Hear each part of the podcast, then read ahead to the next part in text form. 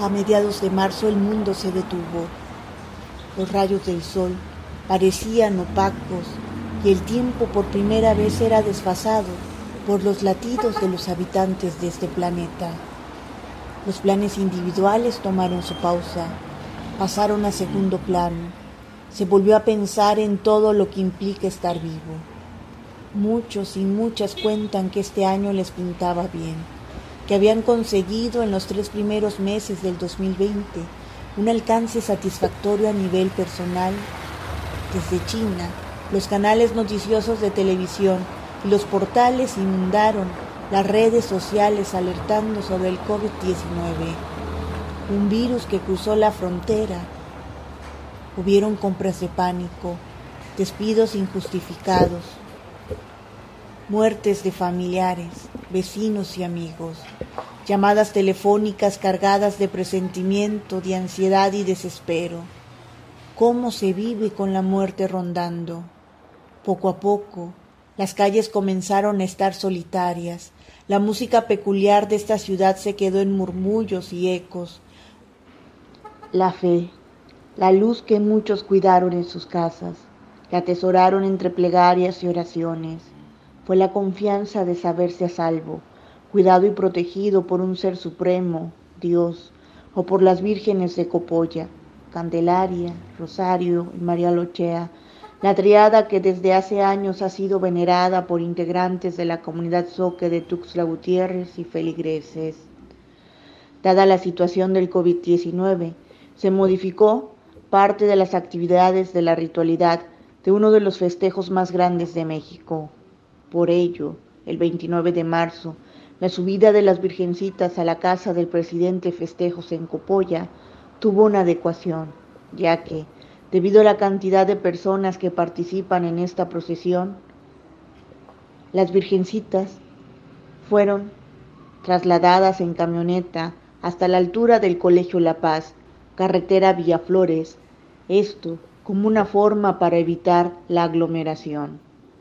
La gente, aún con muchos cuestionamientos en torno a la pandemia, esperaron a las imágenes para iluminarse con sus flores y con la música de tambor y carrizo que siempre las acompaña.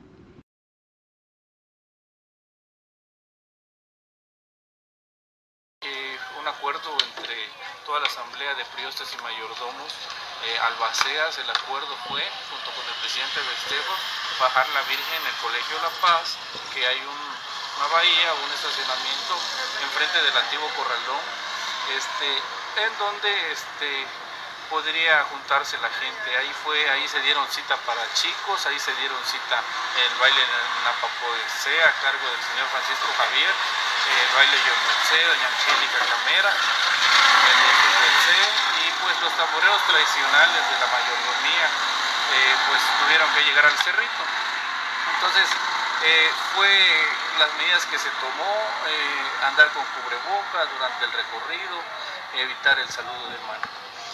Dentro de esto hay algo que, que nos marca y nos deja la enseñanza porque es la gente que, que, tiene la fe, es la gente que une sus oraciones ah, y le pide principalmente a ellas que nos cubra con su manto y que proteja a, todos los habitantes del país.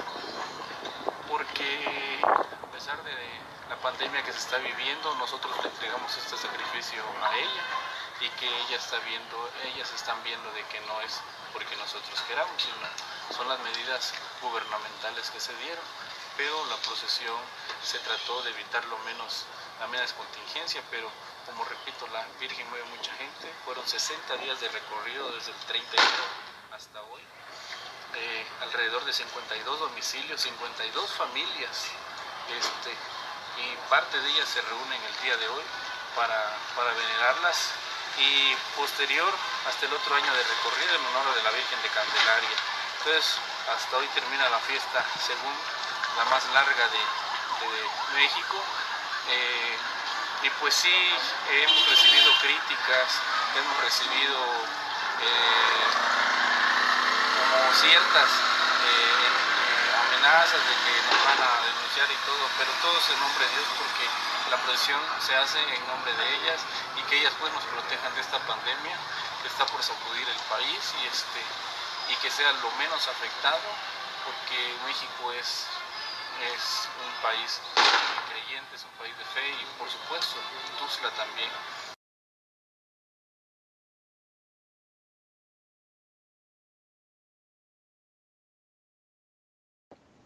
Mayo, junio y julio fueron los meses más caóticos. La ciudad de los muertos y las heridas, de los nuestros que no tuvieron todo el día y toda la noche para ser llorados, para ser bañados de tierra, permanecía en silencio. Durante esta pandemia, la comunidad Soque no abandonó su costumbre. A puertas cerradas se mantuvo la tradición. Era importante cuidar la salud de los otros para verse en un próximo mequé, para escuchar ese cohete que da aviso de la convivencia que se tiene, para sentir el olor del saumerio. Fueron días difíciles, de pánico, de desespero, pero la fe se mantuvo. Por ello, cuando a nivel nacional se informó acerca del cambio de color en el semáforo pandémico a finales de junio, la cual señaló que Chiapas pasó del rojo al color naranja, la mayordomía Soque decidió respetar la bajada tradicional a las vírgenes de Copolla en el mes de octubre. Sin embargo, las marianas fueron bajadas en colectivos, respetando la sana distancia y el uso indispensable del cubrebocas. Las comideras, mayordomos, albaceas, músicos tradicionales y bailes se dieron cita para venerar a las vírgenes de Copolla.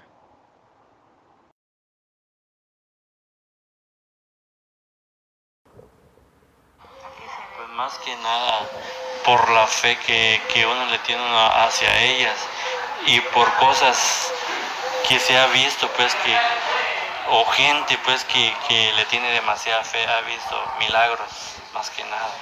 Aquí en Plan de hay una persona que tenía un muchacho tenía tenía cáncer ya estaba en etapa. Y la mamá de ese muchacho soñó a la Virgen que Olochea María Santa Teresita Jesús, le, que le dijo que, este, que no se preocupara, porque ya, su, ya se había, su salud de su hijo ya se había compuesto. Entonces nosotros lo supimos, entre mayordomos lo fuimos a visitar y lo animamos. Nosotros no le pedimos que recibiría tres años, con que solo bastara un año. Y ellos con gusto lo, lo recibieron la Madre Santísima. Eh, aquí es aquí en Plan de Ayala, esa pedida fue en Avenida Baja California y, y calle Nayarit. Ahí fue la pedida. Y el señor se llama Ricardo Muñoz González. Ahí fue la pedida y de, eso, que, de acontecimiento que le, que le estoy mencionando. ¿Y hace mucho que pasó? No, tendrá como dos años, dos, tres años todavía. Y el, y el muchacho está. Gracias a las Madres Santísimas y a la fe que la señora Araceli lo soñó, este, pues por la fe el muchacho se compuso, se quitó su cáncer que tenía. ¿Y tú qué sentiste cuando te enteraste de eso? Pues uno como ya forma parte de la mayoría, forma parte de la, de la y de la sociedad de las Madres Santísimas, yo pues sentí pues un gran gusto de que una persona más había experimentado la fe y la bendición de las Madres Santísimas. Pues eh, ahora más que nunca pues la fe no se va a perder nunca hacia ellas porque son las únicas las que queremos y las que apreciamos no porque este, hay, haya gente de que no les valore, pero nosotros sí, uno como, como cristiano, como conocedores de su trayectoria de las Madres Santísimas, estamos a la orden ahí a los pies de ellas. ¿Cómo se alimenta la fe? La fe se, se alimenta a través de que no es necesariamente estar orando a cada rato, sino que uno sabe positivamente que es el centro de nuestra vida, de, nuestro, de nuestra casa, que más que nada es el acompañamiento de nuestra familia. La fe, la fe mueve montañas y ustedes lo saben, pues. y ella hace mover a mucha gente. Ella traspasa un cerro, se viene a caminar, lo que es Tuxla, San José, Terán, parte del plan de Ayala y mueve a muchísima gente. O sea, los llena de alegría que, que al verlas ellas llora la gente por su hermosura, por su fe. Y son cosas que, que a veces gana, gana los sentimientos y también derrama uno lágrimas por ellas, aunque ya sabe uno pues de su, su fe que tiene uno.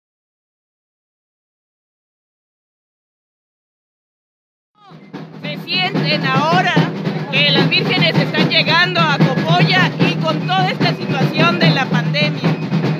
Pues, ¿qué te puedo decir? Nos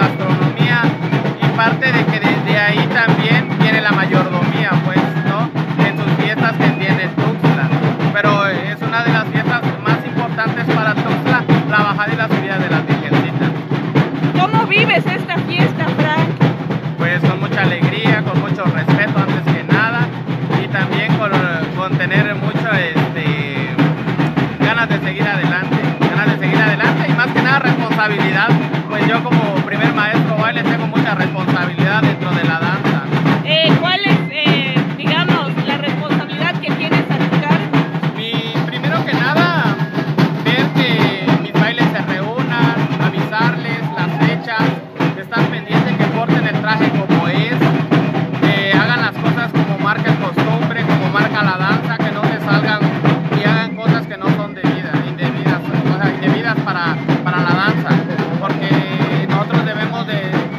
resguardar lo que es lo,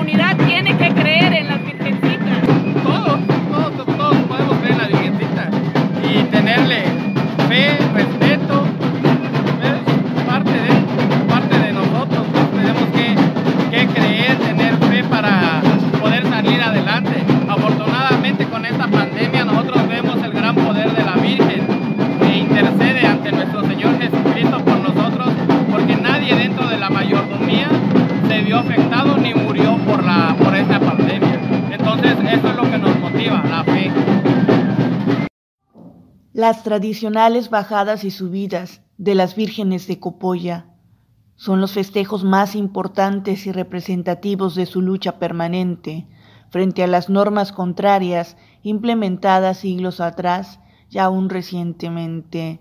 Y esta herencia ancestral se conserva al interior de muchos hogares y sus instituciones tradicionales, pues aunque no hablen su lengua originaria, ellos se reconocen en sus apellidos soques, en su gastronomía, en su música, en sus danzas, en los vínculos socioreligiosos, así como su valioso calendario ritual y festivo, dentro de un todo que les permite mantener, reproducir y disfrutar su milenaria herencia, menciona don Sergio de la Cruz en el libro Calendario Festivo de la Mayordomía Soque de Tuxtla.